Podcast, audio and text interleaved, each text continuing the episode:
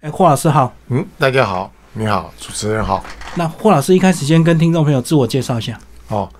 我是那个早年艺专毕业的，艺专毕业以后我就考取华视做美术指导，长达三十四年了。嗯，那快退休的时候，我就回到母校去念学士班、硕士班。毕业以后，毕业后再考，呃，考了五年博士班。六十四岁的时候啊，高龄去。对对对对。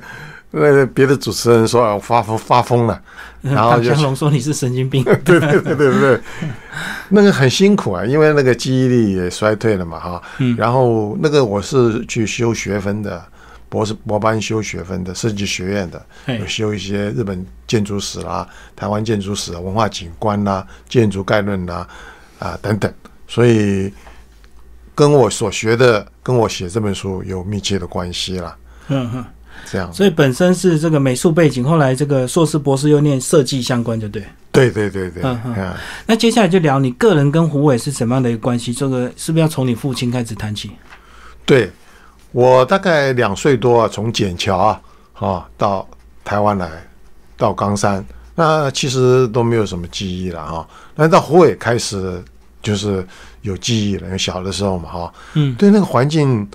觉得很奇怪，很好玩呐。啊，所以那个历史是不大了解的，是，所以我一直在呃小的时候，幼稚园到空小都是在湖尾，到了五年级的时候才离开到台中去了。嗯，所以我认为那个是那个空间的环境呢是很好玩的，因为有防空洞啦，有碉堡啦，嗯啊，还有很多那个田，就是细地，就是眷眷村里面的细地，嗯啊，很大。那个确实确实很大，而且是四个村。我们那个空小就在第三村里面，是，所以记忆很深刻。那这个深刻很深刻，我并不知道它的一个历史的背景了，跟错错综复杂的关系了。嗯嗯。那后来我到呃博士班去开始填调的时候，那时候正好大概二零一二年的时候，国防部就公布了台湾有十三个眷村呢要保留，其中。湖尾建国建村了，一二村呢，大概就列入保留了。那时候大概计划这样做，那我就开始调查里面的一些建筑的配置啦，啊，隔间的方式啦，跟一些历史的背景啊，跟日日本海军的一些飞行场在台湾的飞行场的关系。我觉得它是一个历史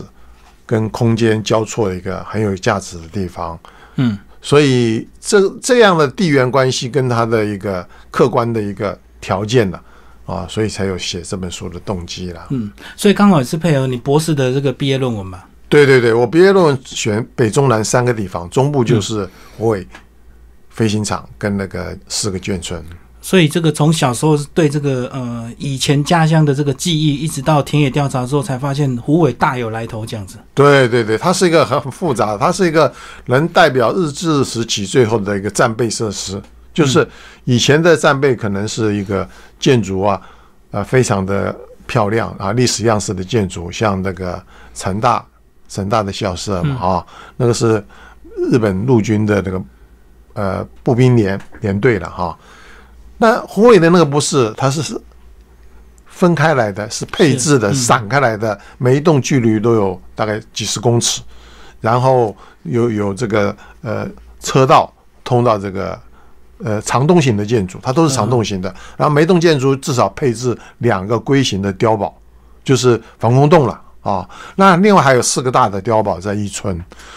那我们先发现，呃，它每在日本时期的配置就很特殊了。它的一村是指挥部，对啊，碉堡、医院有病院啦啊，还有这个消防设施啊，还有水塔。最最主要，它还有独立的水塔。二村呢，就是它的飞行员跟一些那个学生或者准备分队的一些部队、地面部队居住的地方啊，有餐大的餐厅，有这个协类似协同社的这个。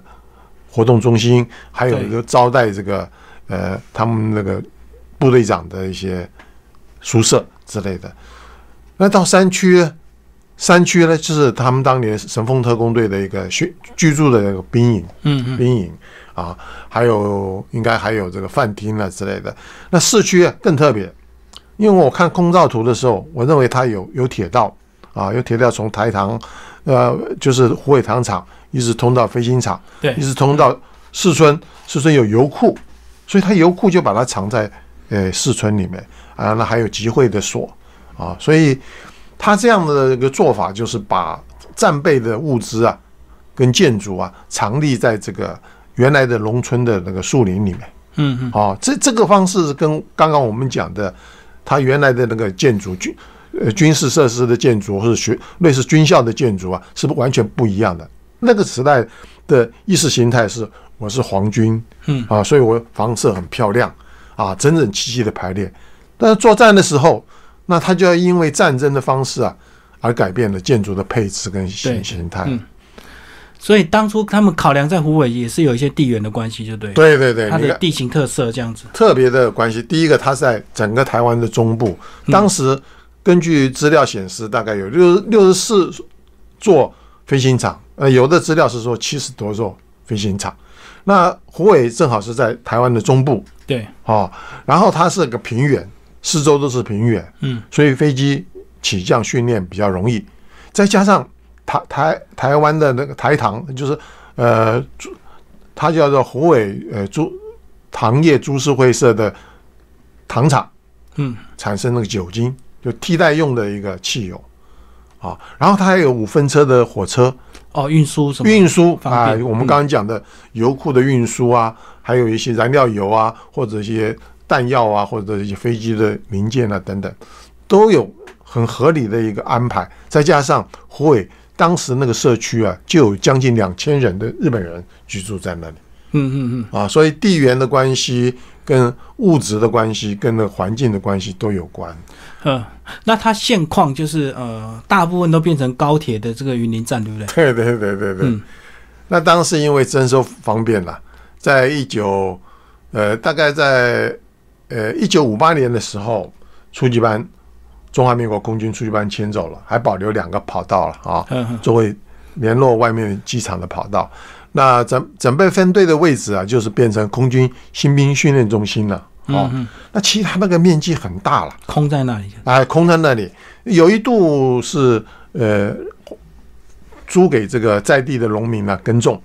啊。那后来一九九六年空训中心也结束了，防炮干干训班也结束了，那就是呃交给这个地方政府是规划了，所以规划成高铁站啊。规划成龙博会，后来的龙博会规划的虎科大的分分校的部分，分呃配置了台台湾大学的医学院的分院，这样子，还有很多空地啊，它几乎将来就是一个新的湖尾了，新的湖尾。所以我们刚刚讲这本书的是一九三六年到一九五八年，这个一九五八年就是因为这个已经迁走之后对，初结束。级班结束了是吧，那接下来霍呃霍老师就跟我们讲，一九三六年是哪哪个时代的一个开始？啊，因为这里面的教官，我们要收集这这些初级班的这个教官的资料或者是干部嘛啊，我们就也是因为我们从小在那生长的关系，我们的邻居都是那个时候的飞行教官。嗯那他们的身世，我们在调查的时候，他们都曾经在中国大陆啊参加这个中日空战。嗯嗯，一九三六年的时候，他们正好投笔从戎，嗯就是还没有淞沪会战还没有发生的时候啊，他们已经投笔从戎了。然后呃，八一三会战发生了以后，他们开始从南京撤退，撤退到芜湖啦，撤到太湖，然后最后撤到广西的柳州，就是说分校。所以那个时候就是他们本来要去，可能要去防卫南京的了，好，那因为他们很重要，他们中就千中挑选出来的，所以他们坐火车或者走路到广州去开始学飞机了。所以大部分都是中央航空学校第十期，就对。十期呃之后，之后，对，嗯嗯嗯十期，呃，这边湖尾的教官大概就是十期、十一期、十二期、十三期、十四期、十五期为主对，啊，那其他可能还有后后学的，大概二十期、二十二期之类的。但是所有的教官大概也就是二十个不到了，哦，还不包括、不包括学科教官，就飞行教官。嗯，那这些飞行教官都是在呃，可能在中日空空战的时候参加空战，也可能在印度教学飞机，就是那时候初级班曾经一度迁到印度去了吧，对，或者是到派到美国去受训受训呃飞那个 P 四十，然后或者是 B 二十五轰炸机，所以他们在作战了。有的是空战英雄，有的是纯粹的教官教练。啊，教练。就在作战的时候就是教官。那有的是呃也作战过，也做这个教官，然后退下来，在在湖尾，他们都已经快三十多岁了哈。那有的是轰炸的比较多了。那驱逐组的比较少一点，就是驱逐组就是飞战斗机的，轰炸的就是就是丢炸弹的了哈，投投弹的，投弹的啊，投弹的飞行员咯，不是那个投弹的那个组合，因为还有投弹室啦，还有导航啦、领航啦，还有这个副驾驶哈，就是主要的驾驶飞行员，所以他们的对于战争这件事情，或者是曾经被训练，或者训现在训练别人是非常有有经验的啦。所以等于是呃，他们亲自这个打过这个中日空战，所以记忆深刻，而且 活到了，活了。等于是这批人都是你的邻居，就对，都邻居算是长辈。从小都有他他们的印象。对对，呃，都是非常这个沉稳、坚毅啦，而且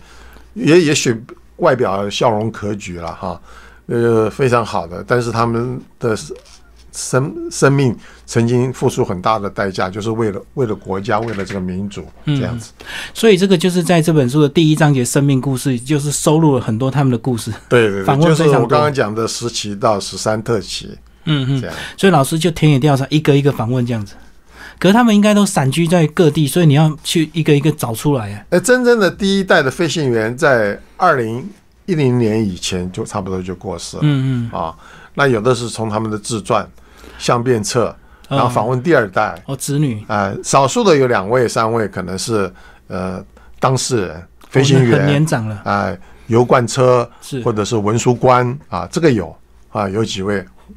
访问的是年长的，他们还健在了。那有有有的是就多半都已经亡故了，但是我们从他的一些自传或者是第二代，就说你刚刚讲的说是十十四个家。是十四个家庭呐，嗯，啊，每一个家庭有三四个小孩嘛，对，啊，他们共同拼拼拼出来的，所以我觉得可能会有一些漏漏掉的一些资料，一定是有了哈，是是，因为在他们生前的时候，基于保密啊，或者是对于那个时空的，呃，很难追溯啊，他们都不不讲，但是在他们的相片册跟自传都会有讲。然后把它拼凑起来，然后再给每个子女子女对照，他，写的对不对？然然后第二章我们才把它作战的情形啊补述，把那个大时代这个环境，对对对，就会会凸显他们那个时候作战的时候，他为什么要在敌人的炮火下学飞机啊，或者是驾到各式各国的飞机去跟临时飞机作战啊，或者是呃不得不以不得不到印度去。再去当教官，嗯，或者是到美国去受训，接受美籍这样子。嗯，好，那第二章节当然就会有介绍这个大时代的环境，当时的时空背景，从一九三六年一路写到这个一九四五，到底我们后来是怎么打赢的？但是呢，在第一章节生命的故事，老师是不是要把你的父亲霍树文是不是要稍微介绍一下？哦，我父亲也是山东人嘛，哈，嗯，呃，青岛一中毕业了以后，他们原来我的祖父他们都是从农业的。啊，寿光啊，农业的。那我祖父当然希望他在升大学啦，或者是呃结婚啦，对不对？娶媳妇啦这样子。但是我父亲就是为了这个，呃，第一个就是为了不愿意，呃，就像以前那个传统式的婚姻了哈。然后再来就是呃，很痛恨那个当时的日本人在山东的一些行行为作为了哦，所以就投笔从戎，就投考了。原来是呃中中中央陆军官校十三期，哦，本来是陆军啊，然后再重新再再考的时候就航校十期了，所以航校那个时候他们那一期啊，大概有一百二十五个人了，嗯，但是考的可能一千人了，所以刷的很厉害了啊，那一百二十五个人，然后就我刚刚讲了，就是从南京一直撤退到广西，嗯，广西到时候那个那中日战争又又起来的时候。威胁到香港、到广州的时候，他们又迁到蒙自，啊，又迁到这个楚雄，后来又到昆明，啊，那我父亲就跟跟随了这个队伍啊，就这样迁离了。那到一九四零年三月十号，他们毕业了，嗯，啊，实习毕业了，开始分发了。那我父亲有有派到这个呃三大队去当飞行员了，嗯，啊，后来也当分队长之类的。但是因为那时候发生了两个重要的空战，一个叫 B 三空战，一个叫双流空战。哎是，那双流，尤其是双流空战时期上去的人呢，呃，有大概七八个人以上了，那有重大的伤亡了哈，重大的伤亡。然后呃，这个航空委员会就不得不承认说要避战。所谓避战，就是日本的飞机来了，轰炸机来了。啊，他的呃战斗机来了，呃中中华民国的空军就所谓要警戒，就要退到成都后方去，是要回避啊，保留实力了，用时间争取空间就对，对对对，其实这个策略是对的。那时候是因为零式战斗机对对对发明嘛哈，对，因为零式战斗机实际上用在试用是在中国的天空了哈，嗯。啊那个时候它原来是应该是九六式。或者是后来的九七式了啊，九七四是战斗机之类的，但是零式飞机，中华民国空军那时候是飞的俄国的飞机啊，一四五、一四六，啊，他不晓得这个飞机是什么飞机，怎么那么快？嗯，在判断的时候，他应该从宜昌这边过来啊，从那边飞过来啊，应该已经快到了，哎，结果没看到飞机，原来临时飞机已经从后面绕过去，绕过来，速度太快啊，速度太快了，嗯，所以他的飞机啊。转弯的速度也快，哈，这个呃火力又强，航距又大。它航距就是你原来预料它不可能飞那么远的嘛，啊，它可以飞得那么远。那我们看到有个故事啊，就是很感人的故事，就是有一个飞行员呢被受伤打下来了，就跟那个队长报告说啊，队长，这飞机不能再拍上去了，拍上去也是牺牲了，嗯啊，含泪这样这样说，就是你可以看到那个时候。敌人的这个飞机啊，临时飞机啊，中华民空军没有这个情报了啊，后来才发现不对劲了啊，这个是白白牺牲了。对，因为飞行员的培养要好几年了，对不对？一架飞机的制造或者买进来还还比较快一点呢。嗯嗯，花钱就可以了。对对对，花钱在那个中空单的时候还比你买得到了哈。是是是是是，所以那时候就选择 B 站就对。对对对，所以第二时期就是在。呃，一九四零年到一九四三年，这个是一个黑暗时期了。嗯嗯，然后我们稍后第二章节会聊到更详细三个这个时代，三个这个转变。然后你对你父亲的记忆是大部分他小时候就跟你讲，还是也是家庭这样拼凑出来的？一方面我们有看到啊，就是他们在湖北的时候，每天早上骑脚踏车去到飞行飞机场，嗯，去教学生。那我们看天空上也看到飞机，对，当然也有一些画册了哈，但是他们很少讲。但是他们所提到的，跟我母亲他所提到的都是他同学同学的名字，嗯，所以他十期十一期他们的名字啊，我们都很熟啊。哦，他常讲就哎，常想，因为他们有他们那个记忆啊，哈，所以他们讲，但是我们不知道。嗯，那后来父父母走了以后。我们第二代见面的时候，哦，原来就是他，谁是谁的孩子啊？这样哦，你们自己有个联谊就啊，我们自己有个社群联谊，所以这本书有很丰富的照片的，都是他们提供的，家属提供，嗯，家属提供的哈，嗯，所以对他们来讲，我们大概知道啊，因为从天空上可以看到啊，什么样飞飞高，然后失速这样降下来啊，翻翻滚，或者是呃呃教官带。飞一架，然后带一架飞机，或者是这个放单飞啊，或者是编队，因为那个湖北的天空啊，都可以看得到啊。从这个呃湖北镇、保保中乡、伦贝啊这一带，乃至于到北港这个平原上，那那时候飞机真是抬头就看得到，就对。对对，常常上课的时候就看到一架飞机，就从我们的校校呃校区这样穿过来，嗯，很低的飞过来，是，所以那个记忆是。很深刻的，也许活在那个时代的那个云嘉南那平原的那些乡民呢，也有这个记忆啊，空间的记忆是，嗯嗯。好，那我们来聊这个第二个章节。第二个章节就讲到整个呃大环境大时代。然后刚老师有稍微提到哦，那时候中国的整个空战史啊，分为三个时期，就是呃在书里有讲到，第一期是碧血长空期，第二期是艰困避战，再来是联合作战。先那是不是就先从第一期来开开始跟我们讲这个碧血长空期？就是呃一开始这个呃有苏联的资源，所以那时候实力还能够跟日本有一些匹配，对不对？对对对，呃，因为我们看到资料。最重要的就几个重要的，就武汉空战了哈，三次的空战。那三次空战其实各有呃赢输了，哈。不管从日本的资料来看，或者从我们中华民空空军的史料来看，都有各有赢赢输了哈。嗯。那当然，因为基于这个中苏友好条约，所以他卖了一些飞机啊，用那个粮食啊，用一些食物啊来换取这个飞机跟那个呃炸弹呐，或者是汽油之类的。苏联支援的这个理由是什么？是因为过去他们有日俄战争的一些 对对对 仇恨吗？我我等等等当然。呃，根据乔伯伯来讲哈，就是我们的你书里面讲的飞行员乔伯伯的回忆，就是说，苏俄当然有他的这个原因了啊，没有白白的这样的不免费的午餐了，因为他日本最大的敌人那个时候是苏苏苏俄了哈，那苏俄也要有他的空军飞机，那他要试啊，那时候还没有欧战，苏俄还没有参加，对，但他就要在中国战场试啊。试试跟日本的飞机打打看，到底怎么样了哈？那所以一开始基于这个这国际的条约来讲，他不能光明正大的来支援你，就是来支援队，他的支援队来参加，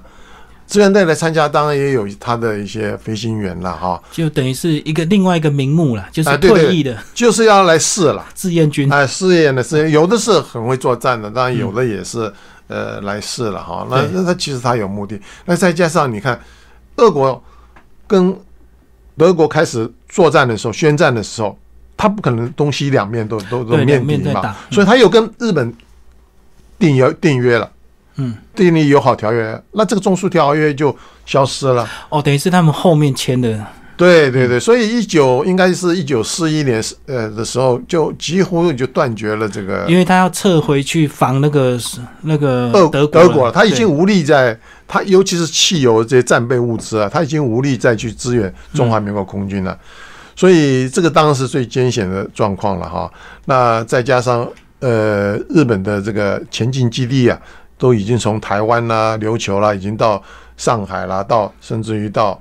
武汉了，等于他已经占领很多。对对对，他的起飞已经不需要从跨海了，对对对对，也不需要从航母这样过来了嘛。所以他的这个机动性更强。嗯，啊，那他跟中国的空军的作战，他也非常的了解了啊。对。但是那个时候，呃，中国中华民国的空军有的俄国的飞机也是非常认为这都是新飞机哎，一十五啊，一十六哈，一十五还有呃更新式的这个机种，所以。B 三空战的时候已经损失很大了，然后再新购了一十五的新新的飞机，嗯，然后双流结果还是不行，嗯，啊，那你怎么可能去去去作战嘛？你看一十五还是双翼的呢，啊，那一十六是单翼的飞，我去看那个原原型的模型啊，非常的小，那叫小小苍蝇，嗯，哦，那你怎么能跟跟？跟那个临时。临时飞机来对决呢？哈，所以可能在我们刚刚讲了，在武汉空战这个时期，就是前期第二时期的前期，我们还是有可以可以可以有对决的这个这个实力了哈，互有输赢。啊，甚至于武汉撤退的时候，呃，中苏的飞机还去轰炸他的。轰炸他的，他占领了机场，武汉的机场，而且他损失非常的大，上上两两百多飞架飞机的，还有一些工作人员被被炸死，所以这个各有输赢了哈，各有输赢。当然最最早期刚刚讲说第一期的时候，嗯，那个时期的时候，全部靠中华民国的空军的一些原原来霍克二啊、霍克三呐这些飞机啊，那个时候已经被消耗殆尽的了，然后在上苏俄的。飞机正好上来，那我父父之辈他们正好毕业，就使用了大概七起八起一直到十一起，正好就是接替这个飞行员的这个损失了啊，中华民国军的损失。所以大体来讲，第二期啊还算是还初期还可以，但是碰到临时就不行了。对对对，而且那时候这个常常他们要训练，却常常受到这个临时战斗机的骚扰。后来是不是就决定要把人派到美国去受训这样子？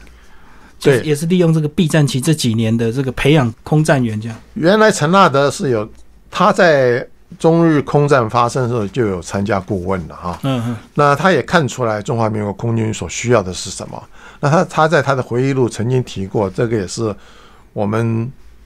所谓建军的应该注意的，就是说他那个时候中中中国人认为，他说中国人认为只要有飞机，有飞行员。就是就可以了。啊。哦，所以就讲到一开始的意大利训练就对对对对，而且那个时候有很多人其实不是不是要参加作战的，他们可能是对科技、对飞行很很有感向往嘛啊，对对对对对。所以那时候的飞机就是很杂了哈，各国我所谓的八国的飞机都来了，哦，对，五百架飞机才九十一架能飞，啊对对，那个是也是回忆录，那个谁嗯讲，周之柔向那个蒋委员长报告说，真正上空的大概有九十 九十一二架了哈。嗯那这是就是陈纳德就是就是分析当时的中华民国对于空军的一个概念的一个一个缺失了。那还有一个最重要的就是日本的飞机啊，它已经开始设计了，嗯自己设计了，然后生产生生产第一架飞机试飞的飞机，然后再大批的生产，所以它产就对，对它已经可以生产，只是它生产的飞机的数量远远不及美国，嗯，它的用的钢或者特制的铝或者汽油也是要仰赖外面的，对所以它有它的不足。那中华民国的飞机呢？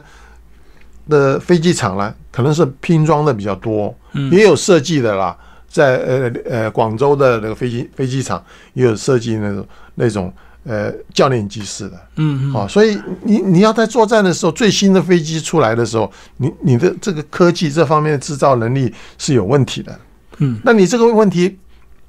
我们刚刚讲的弹药不足啊，呃，零件不足，八国的飞机，然后飞行教官又又不是每个飞机都少，那这种状况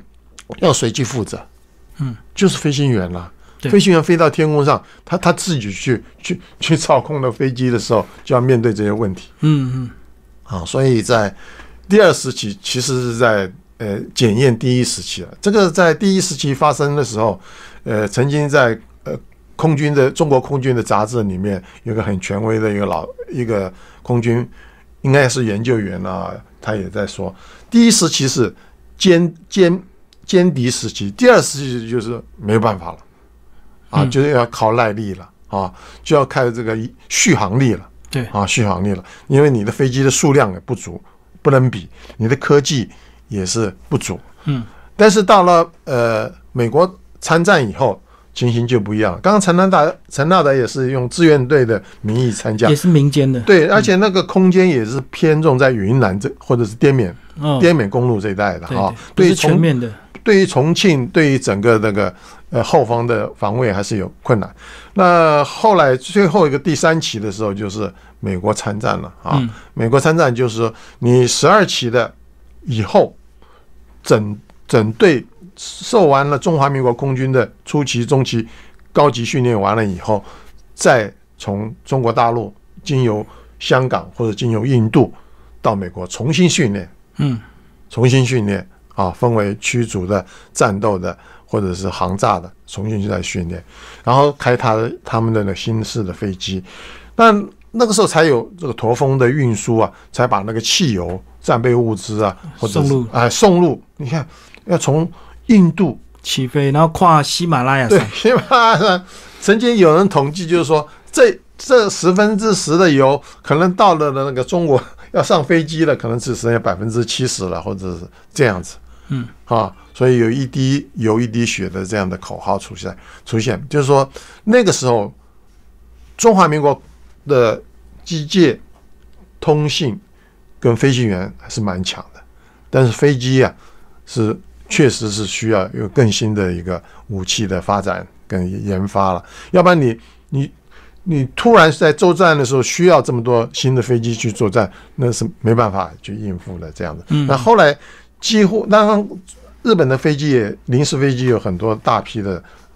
往那个太平洋去了。嗯，太平洋战争去了，所以那个中国的天空上只剩下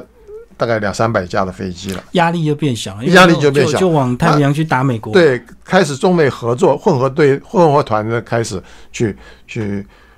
跟日本的飞机在中国天空作战，或者去去去轰炸它的机场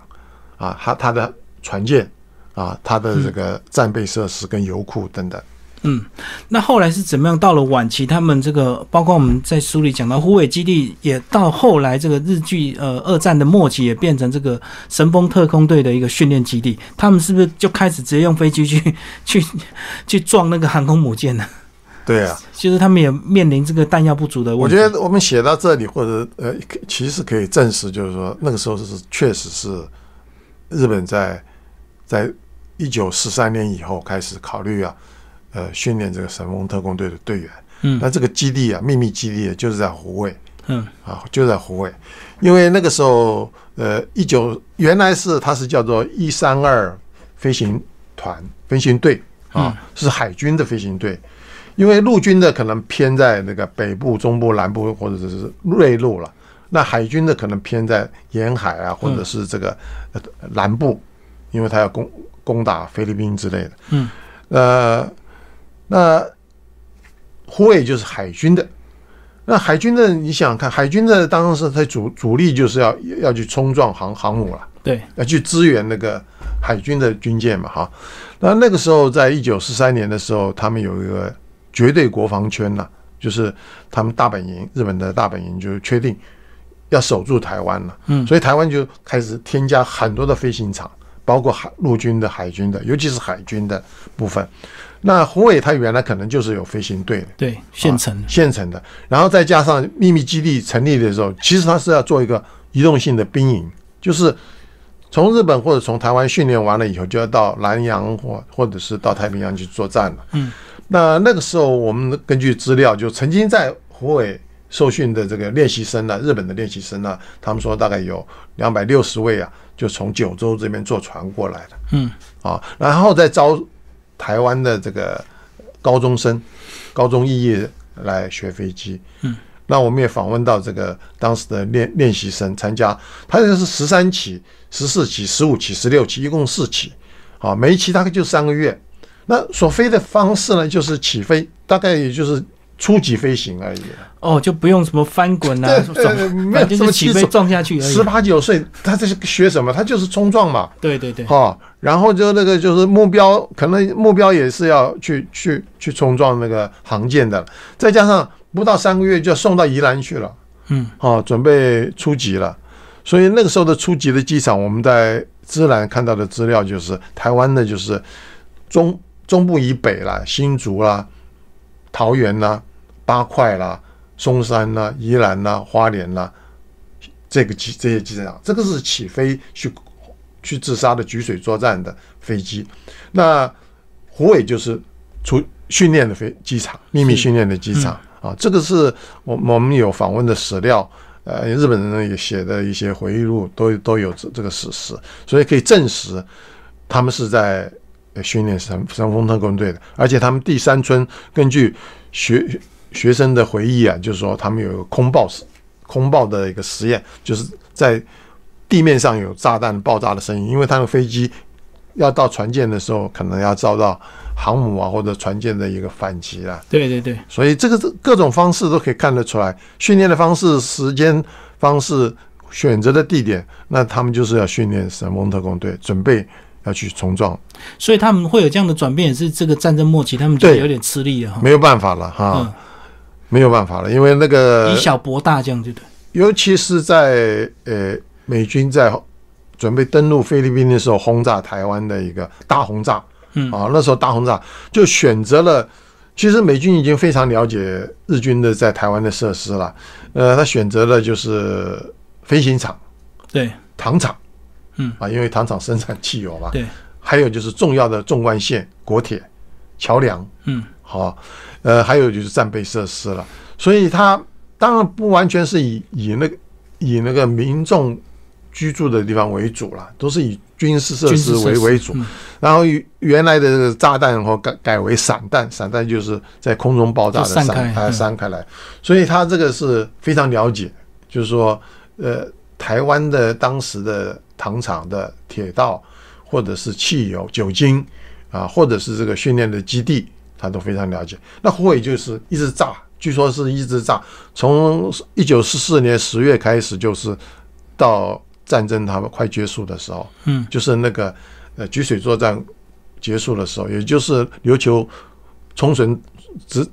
作战的时候结束的时候，那那都是在炸，而且投弹量很大，嗯，包括糖厂，包括机场，然后包括我们刚刚讲的四个营区，这样。所以这样子也是这个日本已经穷途末路，只好想说对啊用飞机去撞航母这样子。最后老师讲一下你这本书这个从一开始发想到完成，总共经历多长的一个时间呢？呃，其实我那个时候二零二零一一年就去访问了啊，嗯。有有的是没有写在这个书里面，然后在我的论文里面有、嗯。有一些会哦，谈记录。所以这本还是比较精简，的对。对对对对，这本就可以说是从第三章的那个建筑的配置啊，跟那些建筑使用的改变，乃至于日本的一个在战备设施的这个配置的方方式，嗯，然后再有那个十四个家庭空军的家庭，就是集中在这个一九三六年到一九五八年的改变的飞行员他们的生命故事，然后再补足这个他们是参加中国空战，然后到湖北来做飞行教官。我们刚刚补充一下，就是说他们在湖北的时候，大概是呃十几个教官，分为两个中队，嗯啊，一个中队可能上午飞，一个中队下午轮流飞。轮流飞。嗯，那飞行员都是后来三十一期就是台湾本本本籍的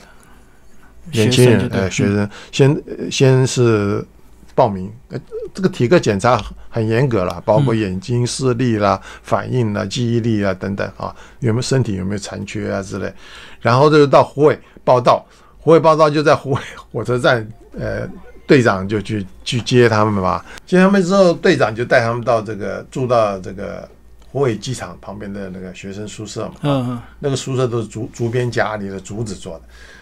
呃，那就开始飞，就教官带他们飞，飞四个小时，嗯，大概就试飞了，就看他适不适合高空飞行。哦，看他反应就对。对对对对，有的人一上天空啊，有惧高症啊等等哈、嗯反应不过来就怕，那就淘汰，就刷掉淘汰。